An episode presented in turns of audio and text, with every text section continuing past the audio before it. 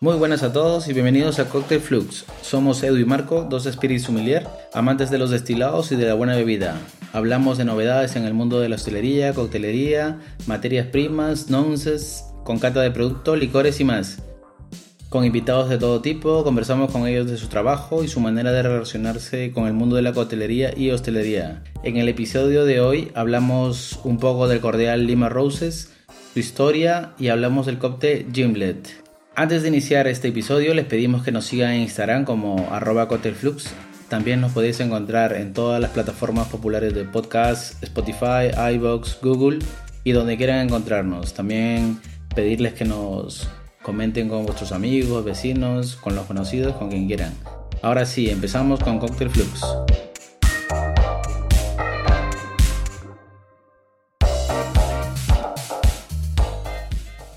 Primero comentarles y dándole como noticia que como noticia como comunicado que ya está dando inicio la competencia de coctelería por equipos Spirit Sense. Las inscripciones fueron hasta abril el ganador del año pasado fue el equipo de Andalucía, donde en esta competición es muy curiosa porque se suelen, por ejemplo, el año pasado hubo más de 500 participantes. La competencia o las eliminatorias de, en Madrid se dieron aquí en, en la Cámara de Madrid y ahí fueron las, las, las eliminatorias, por decirlo, en la zona de Madrid. Bueno, voy a comentarles que me toca hablar solo, ya que Marco no nos acompaña el día de hoy. Eh, Marco está, de momento, está recorriendo el mundo, está dando una vuelta por Europa. Y como Marco comentó en el, en el episodio anterior, nos habló un poco del bitter angostura, el cual es infaltable en cada barra. Pues hoy hablaré un poco del cordial Lima Roses y su uso en el cóctel Ginlet. El Lima cordial no se reduce a una simple mezcla de zumo, de lima y azúcar como mucha gente lo puede ver. Los bartenders profesionales y los aficionados, los que empiezan recién en este mundo de la cotería y barras, eh, se necesita que se haga esta aclaración, ¿no? Que son diferentes, una mezcla, un cordial, un lima cordial y una mezcla solo de zumo de lima y azúcar. El lima cordial es una combinación de ingredientes más compleja que tiene una larga historia y por eso mismo tiene muchos usos posibles en, en cuanto a los cócteles. Hablando un poco del lima cordial, comentarles que fue inventado por Lauchin Rose, que finalmente fundó la tan famosa empresa, esta que les comento, la Lima Rose, que vende hasta el día de hoy la botella de cordial Lima Roses. Esto se creó o se hizo para evitar que los marineros contrajeran escorbuto por una deficiencia de la vitamina C a mediados del año 1800, más o menos. El gobierno británico le daba a todos los marineros una ración diaria de zumo de lima y ron. Rose eh, descubrió una manera de preservar el zumo de lima sin la necesidad de mezclarle con alcohol. Y poco tiempo después, eh, su lima cordial estaba ya presente en todos los barcos que recorrían el mundo y en la dieta diaria de todos los marineros. Empezar un poco describiendo el producto, su sabor, eh, se podría definir como un sabor paradisiaco, a lima ácida, notas dulces. Es un buen producto ideal para mezclarlo con vodka, ginebra, tónica o agua mineral. Con el paso del tiempo y, de las décadas, eh, este producto tuvo mucha demanda, o sea, aumentó mucho la demanda. Y la familia Rose ha quedado grabado como la familia que creó el primer zumo de fruta embotellado. Desde entonces, el uso y la situación del Rose Lime se ha extendido a lo largo de los cinco continentes y ha sido usado en cientos de cócteles y bebidas sin alcohol. Se podría decir que entonces el cordial lima, Rose Lime, puede mezclarse a la perfección con cualquier tipo de destilado, sin duda un producto con mucha versatilidad. Aquí parece que estoy haciendo publicidad a este producto, así que ya sabes, Marcos, si me estás escuchando, hay que llamar a esta compañía y a ver si nos sentamos con ellos y quedamos en un acuerdo. Bueno, comentarles que existen diferentes recetas para hacer este lima cordial y a la empresa Roses eh, no le gusta publicar la suya, así como todos siempre guardan sus secretos de recetas. Así que yo trasteando un poco, navegando un poco por, por libros y por internet, eh, he hallado con una, una receta muy curiosa que la leo un poco para que si alguien está interesado. es, consta de una y media taza de agua, tres cuartos de taza de azúcar granulada, tres cuartos de, una cuchara de ácido cítrico, tres octavos de cucharada de ácido tartárico, el equivalente a más o menos tres cuartos de taza de zumo de lima y dos, eh, dos pieles, bueno, pieles de dos limas. Si alguien, bueno, quiere prepararlo, puede poner, escribirnos y ponerse en contacto con nosotros. Y así un poco se les, se les comenta y se dice cómo es la preparación. Bueno, entramos ahora sí un poco a lo que es el cóctel Gimlet. Contarles un poco la historia y el contexto en que se desarrolló esta bebida. Primero, eh, comentarles que va a ser un poco de historia, un poco de fechas, que durante el siglo XVII eh, los marineros ingleses comprendieron que el uso de cítricos ayudaba a prevenir el escorbuto. Volviendo a repetir a los comentarios del inicio, como dijimos, ¿no? que, era bueno para el escorbuto, el, el zumo de lima. El escorbuto en sí era una de las enfermedades más comunes a bordo de los barcos y en esos tiempos, en los años 1600, eh, no se sabía el, por qué se desarrollaban ciertas enfermedades, a qué se debían y tal. Era un tiempo más difícil para la medicina. En 1747, James Lind, un cirujano escocés, organizó experimentos clínicos que demostraban que los cítricos tenían un efecto antiescorbútico. Sin embargo, creía que el escorbuto tenía múltiples causas por deficiencia en algunos alimentos, eh, que sean mal digeridos o en descomposición, agua en mal estado, y condiciones de vida húmedas, por lo que no, pudo, no puso a los cítricos como único remedio para el escorbuto.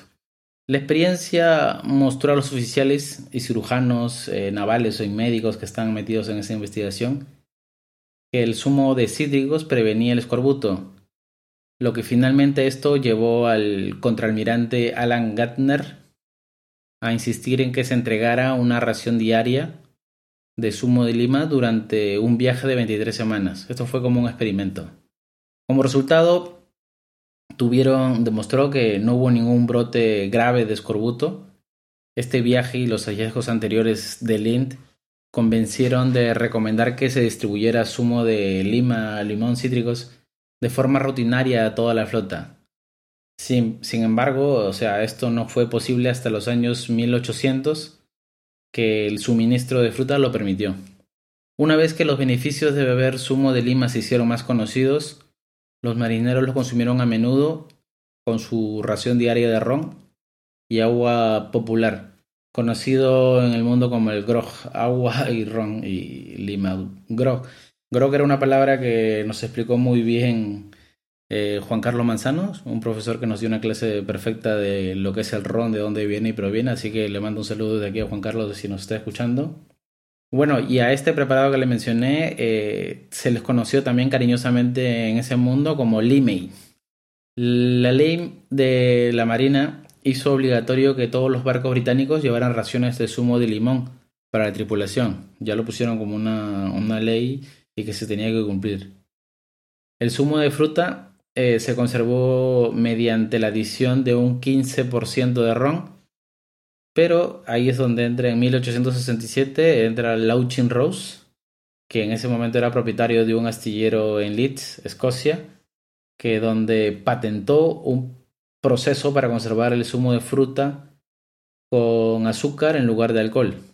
Y así para dar mayor vistosidad y atractividad al producto, envasó la mezcla en una botella muy llamativa y la llamó Rose Slime Cordial, de la cual ya hemos hablado al inicio, de Lauchin Rose, cómo lo creó y tal.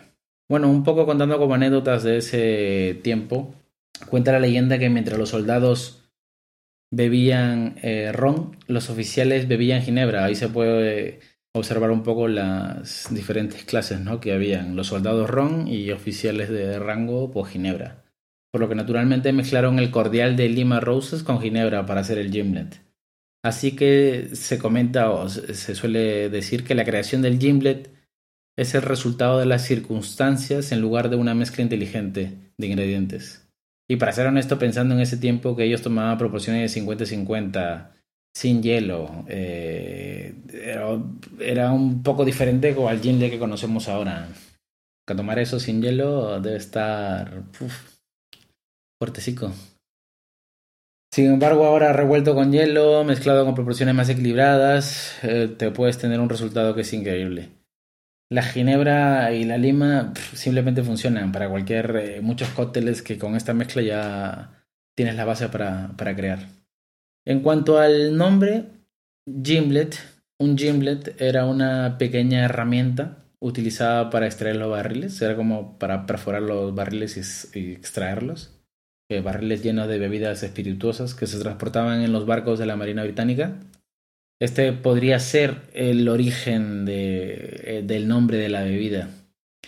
Otra historia cita a un médico naval, el contramirante Sir Thomas Desmond Gimlet, nacido en 1857 y fallecido en 1943, de quien se dice que mezcló ginebra con lima para ayudar a que sea más fácil de beber.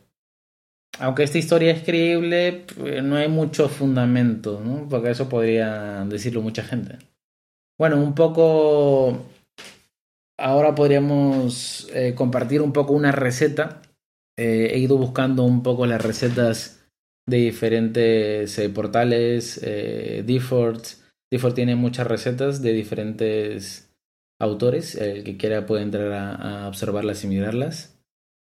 Eh, yo he, he, recopilado una receta de Javier de las Muelas que consiste en dos terceras partes de Ginebra Bombay Zafir, Jim Bombay Zafir. Él lo hace con Jim Bombay Zafir una tercera parte de cordial de Rima Rose. Eh, esto lo prepara en un vaso mezclador, como se suele preparar el gimlet, con mucho hielo y servido luego una copa de cóctel previamente enfriada. Esta la decora con una guinda verde. Y esto así es como se tomaría una, un refrescante gimlet. Esto sería un poco de cómo es el uso y cómo nace el, Lima Roses y el, y el uso que, se le da a la bebida de este cóctel, ¿no? El ginlet. Antes yo, por ejemplo, usaba mucho el Lima Roses para diferentes cócteles.